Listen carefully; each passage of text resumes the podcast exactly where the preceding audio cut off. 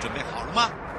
五、四、三、二、一，悠悠 Live Show 现在上拍。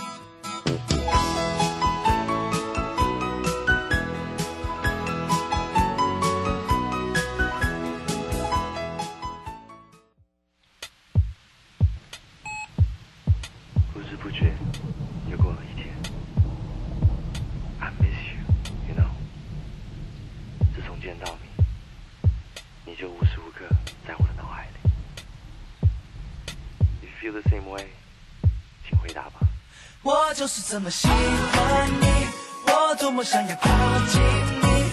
当我们俩走在一起，Yes I can feel something。我就是这么讨厌你，我的心从此不平静。时间来到了一点零四分了，再度回到了 You Live Show FM 零四点一正声广播电台，陪同大家，我是你的好朋友瑶瑶。好的，当然呢，这时间跟我们的生活法律、生活法庭是有相关。来到礼拜三上半段呢，由台北地检高淑美检察官来陪伴大家。那么，针对了什么是家庭暴力哦？那么说到了家庭暴力，你对于家庭暴力的了解有多深？以及呢，什么叫做亲密伴侣？还有包含了这个经济上有没有所谓的不法？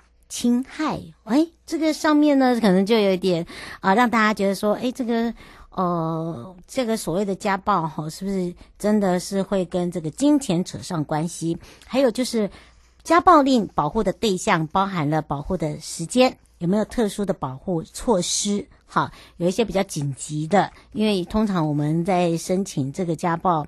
哦，这个保护的部分哦，都会有这个时间性哦，要跑流程嘛。那有没有比较属于特殊的部分？那么另外呢，回到了下半段，台湾高检署许祥珍检察官要来聊到就是肇事逃逸的刑事责任了。那么说到了发生交通事故哦，如何去避免认定的肇事肇逃，以及呢会构成什么样的一个刑事案件？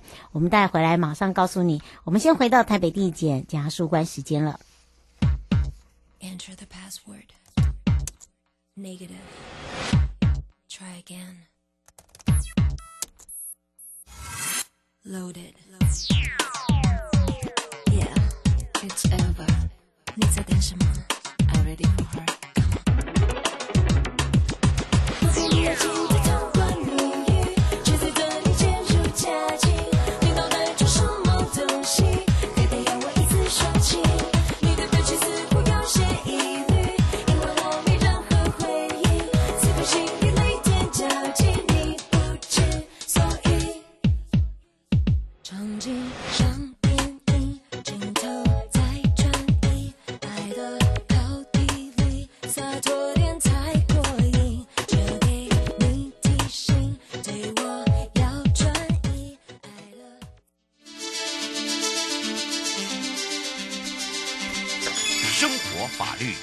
Go Go！你我生活的好伙伴，我是你的好朋友哦。我是你的好朋友瑶瑶，再度回到了 You Live Show FM 零四点一正声广播电台，陪同大家。那么回到了台北地检检察官时间，陪伴大家是高淑梅检察官了，也开放全省各地好朋友的时间零二三七二九二零哦。我们赶快来让淑梅检察官跟大家打个招呼，哈喽。Hello，瑶瑶好，各位听众大家好，我是台北地检署的检察事务官高淑梅。是，今天要来聊到就是什么是家庭暴力哦。那其实家庭暴力就哦，这个里面包含了就是一定要有所谓的家庭成员的构建嘛，对不对？嗯，对，没有错，瑶瑶讲的非常精准哦。因为其实就那个这个暴力的规范对象来说的话，其实大家就会直觉的就是家庭的成员哦。但是经过了修法之后，其实我们呃呃。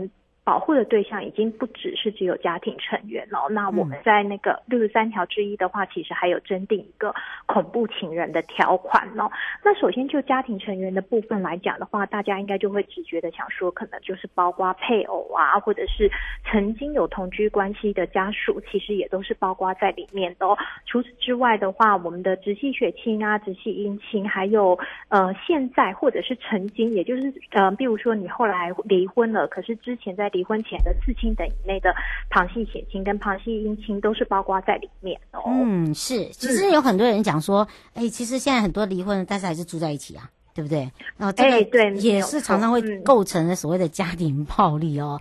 对、我们常常会发现说，哎，怎么会这个样子？没办法，因为呃时代在变，然后很多的这个呃生活形态改变了，应该这样讲，嗯、对不对？那所以如果以刚刚呢，呃，淑美讲述跟跟大家讲到的，那这个部分呢，怎么会跟家庭暴力有相关哦？呃，怎么样的一个关系会产生家庭暴力？它一定有原因嘛，对不对？嗯哼嗯哼，是没有错的哦。那所以说，我们针对那个家庭暴力的原因有哪一些的话，以前我们可能认为说啊，暴力的话应该就是身体的接触啊，或者是言语的骚扰啊。嗯、可是事实上，除了这些，在我们修法之后啊，还加入了一个那个经济上面的骚扰控制或者是威胁，都是包括在里面的、哦。经济可能大家不了解哦，嗯、对不对？经济这两个字的话，嗯。对，经济这两个字的话，其实不只是比如说，嗯，金钱上面的那个控制啊，或者是说财务，呃，过度的呃控制家里的财务，或者是拒绝被害人去工作啊，或者是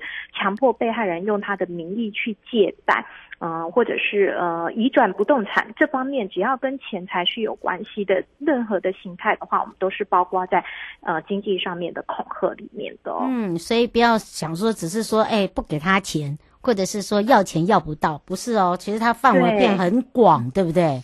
对对对，它的范围其实是非常广的。只要这样子财务上面的行为会引起被害人的恐惧或者是痛苦的话，都可以包括在里面的。嗯，是吴先生说，你刚才讲到说那个未呃，就是没有结婚的是属于亲密伴侣吗？哦，亲密伴侣的部分的话，我刚刚有提到哈，这是我们那个呃三六十三条之一的话新增的规定。那就他的那个呃法律上面法条的文字来说的话，是指被害人未满十六岁，然后曾经遭受。或呃，现在或者是曾有亲密关系的未同居伴侣施以身体或精神上的不法侵害，这个部分的话，我们是准用那个家庭暴力防治法的规定。那因为就字面上面这样子的解释的话，其实还是很难理解说它的实际内容到底是什么。所以我们在施行细则的第二十四条的话，就有对于一些关系来做一些阐述，可以考量下面的因素，嗯，例如说双方在一起的持续时。时间很长啊，或者是互动的频率啊，甚至是性行为的有无或者是频率，都可以来认定说双方是不是有亲密关系的哦。是哦，所以呢，嗯、呃，这个部分呢，也请大家可以呢，这个多加的了解，对不对？对，没有错。嗯嗯，是。那这个是属于什么是亲密伴侣嘛？对不对？让大家可以了解。那刚好这个刚刚有一位这个朱先生想请教一下，就就说有一些是已经。都是在同居关系，但是不婚主义，那这个怎么去定义它？哦，这个要请教。嗯，主义的话，可是已经是同居了，其实已经是达到我们刚刚所谓的那个亲密伴侣。除此之外的话，其实他甚至已经可以是家庭暴力防治法第三条现有同居关系者的这个部分的话，都是算家庭成员的定义范围之内的。朱朱先生说，呃，这个同居有分时间，这个年份或者是时间性吗？以上？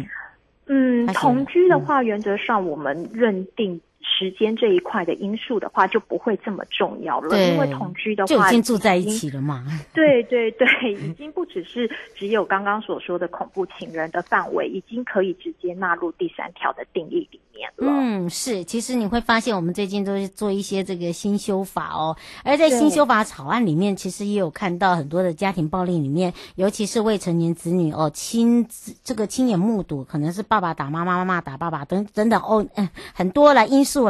但是这个呃保护的对象是不是也是属于他们这一种，或者是说以我们一般的家暴来讲，这个家暴令这个大家都有听过，但是有所谓的紧急家暴跟家暴令，它可能又有点差异，嗯、是不是？来请教一下检察事务官了。好啊，那个就这部分的话，我们主持人真的非常专业。我就是有想到说，如果是单纯的目睹家暴的小朋友这一块的话，我们是不是有保护？确实，我们在修法以前的话，这一块我们是没有纳入的哈。他也不算是有被施暴的对象，只是在现场有看到这样的情形。可是呢，就是我们那个立法之后呢，我们就认为说，为了要彰显我们这个法律有积极的要防治暴力，嗯，呃，代间扩张嘛，就是不只是在。呃，我们夫妻之间的问题可能会扩张到下一代的小孩啊，然后又达到又为了要达到教育的目的，所以针对那个目睹家庭暴力的儿童跟少年的部分的话，嗯、我们现在也都是纳入了保护的对象了。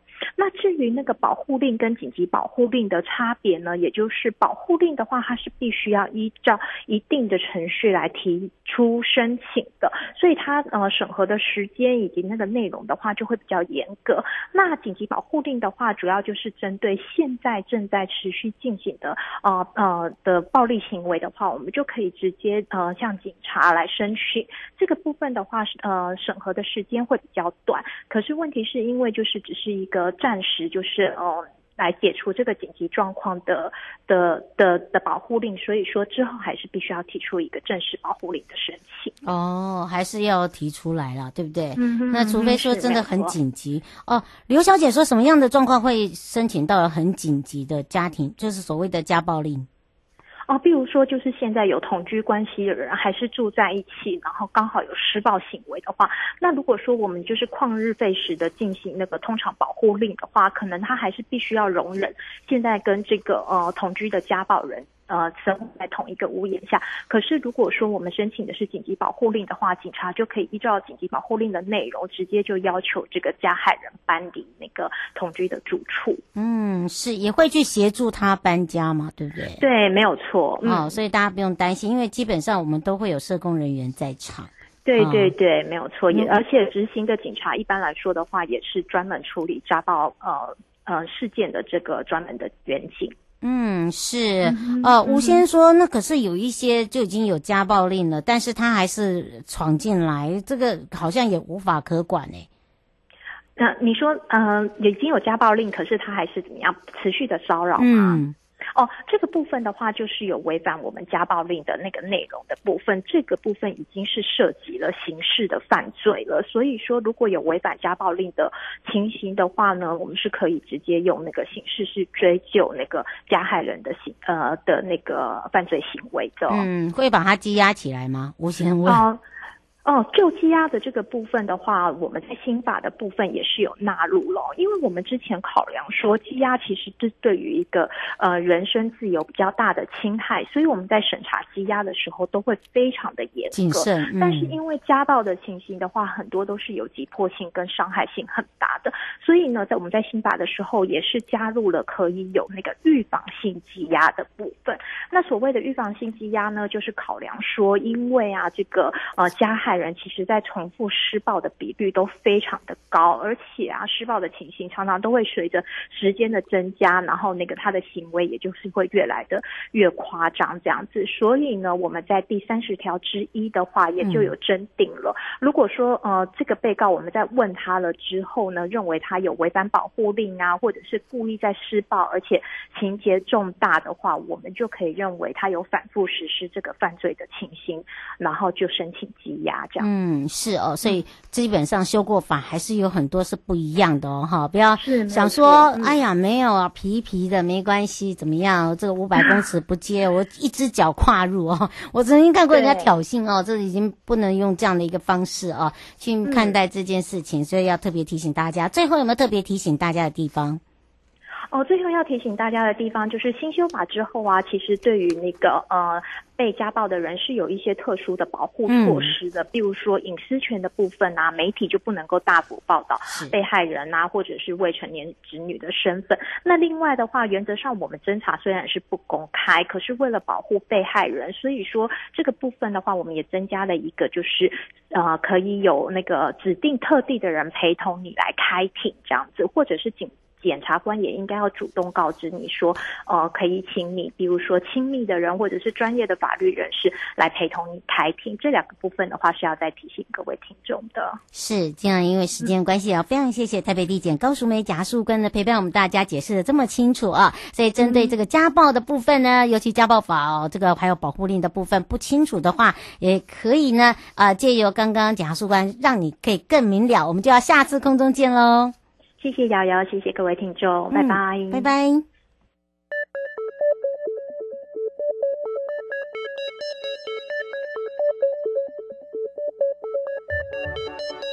はじめに地は混沌であって暗が支援の目にあり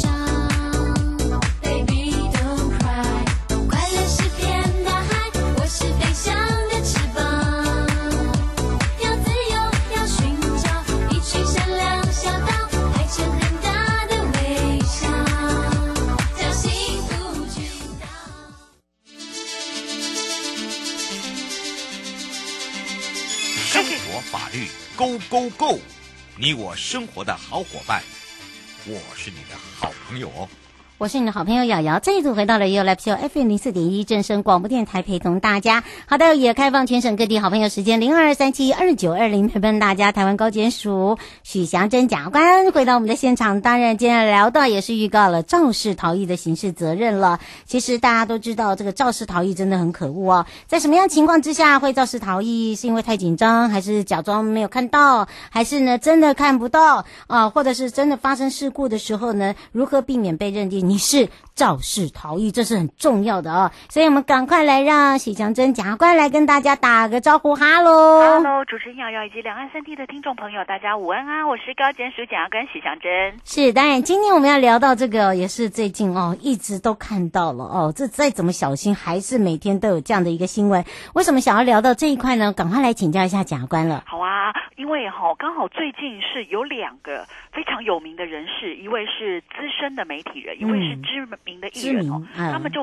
哎不好，不知道怎么搞的哈，不无独有偶的，先后的被人家提告说他们两位有肇事逃逸哇，因为他们很有名，所以呢，这个肇事逃逸的这个事情呢，就突然浮上台台面，变大家很关心的一件事情。所以我想说，就借由这个机会来跟大家谈一谈，为什么会有人想肇事逃逸？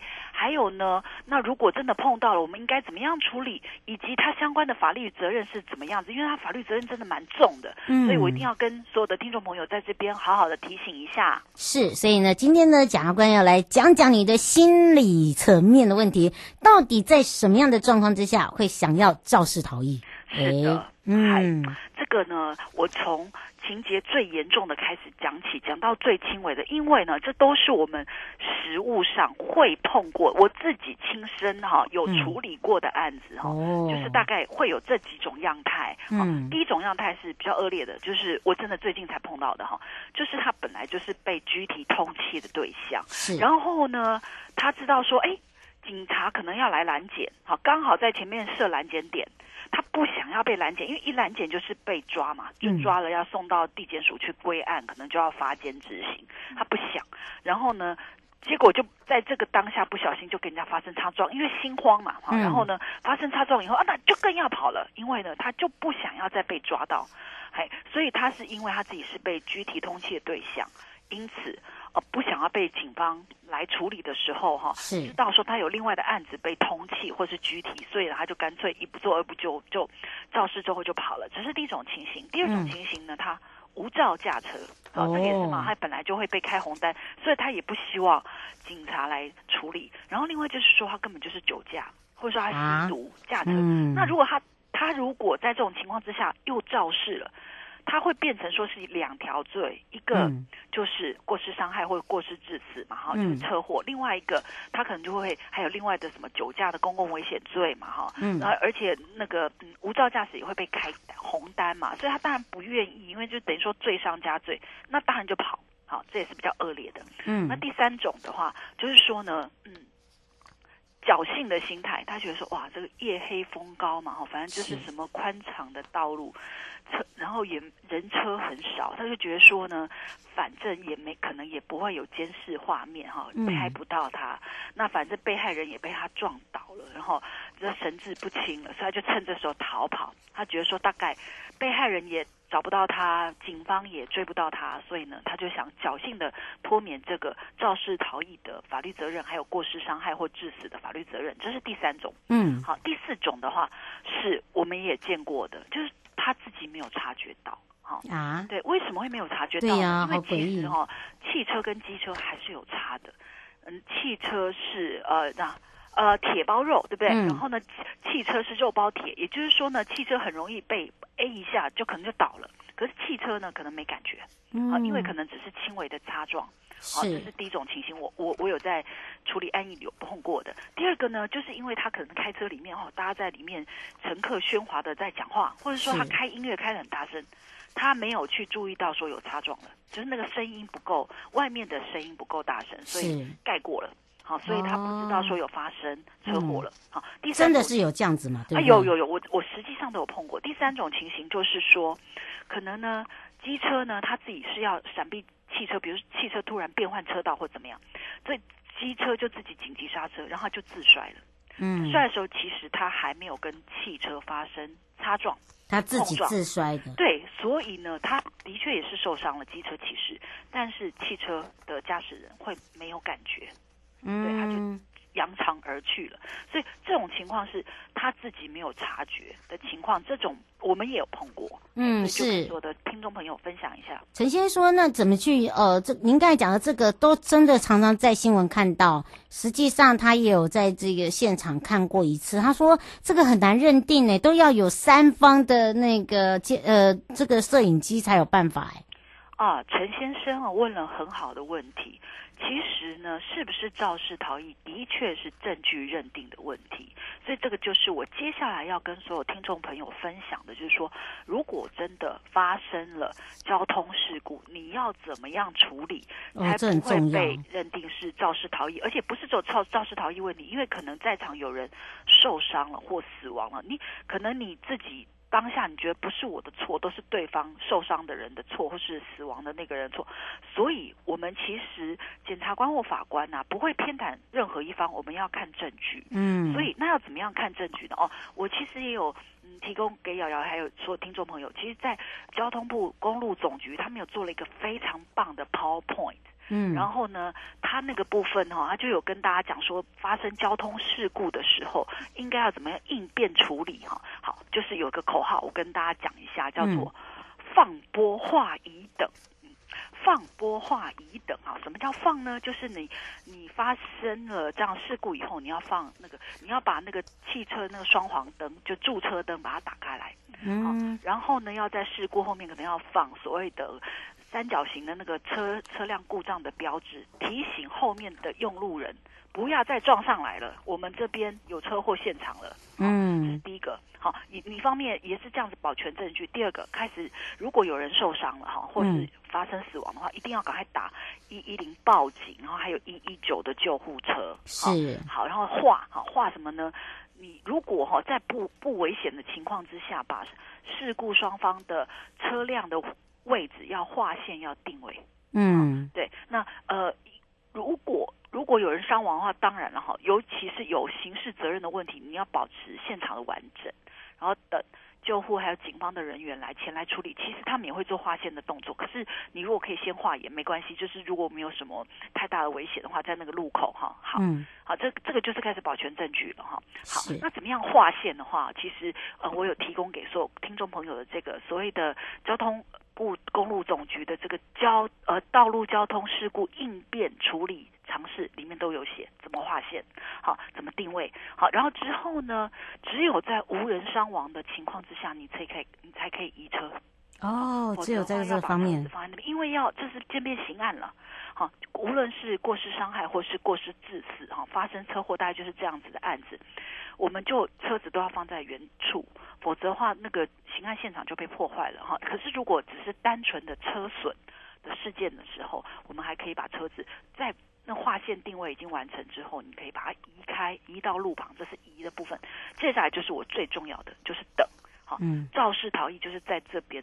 有出了很大状况，你要平心的静气的等警察来处理。嗯、那你在等候的时间，其实警察我们现在都来得很快，五五分钟、七分钟，派出所警员就到了。是，好，然后呢，当事人可以在这个等候的期间哦，双方可以赶快先换所谓的姓名啊、联络资讯啊、名片等等之类，确定对方是谁。嗯，这个很重要，是你一定要让对方知道说你是谁。如果你是那个自己好好规章厚厚，是对方受伤的哈，不要这样。嗯、好，那而且呢，可以的话，也在现场先做拍照收证。是，好，然后你也可以去观察一下，到底监视的画面、监视器在哪里。是，然后也可以找目击的证人，是这些都是还有你自己的行车记录器都保存下来。哦，对。你看，就是保存证据，真的哈、哦，这个有这把这个秘招教大家，不过因为这个时间关系，我们呃把那个杨小姐想请教那个检察官，你用三十秒告诉他，他说现在的肇事逃逸不是有修法吗？那每一个那个刑责是不是都差不多？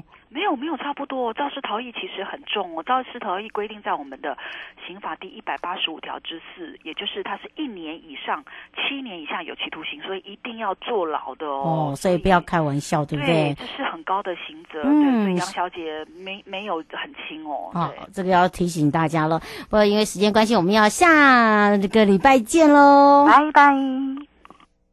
各位亲爱的朋友，离开的时候。别忘了您随身携带的物品。台湾台北地方法院检察署关心您。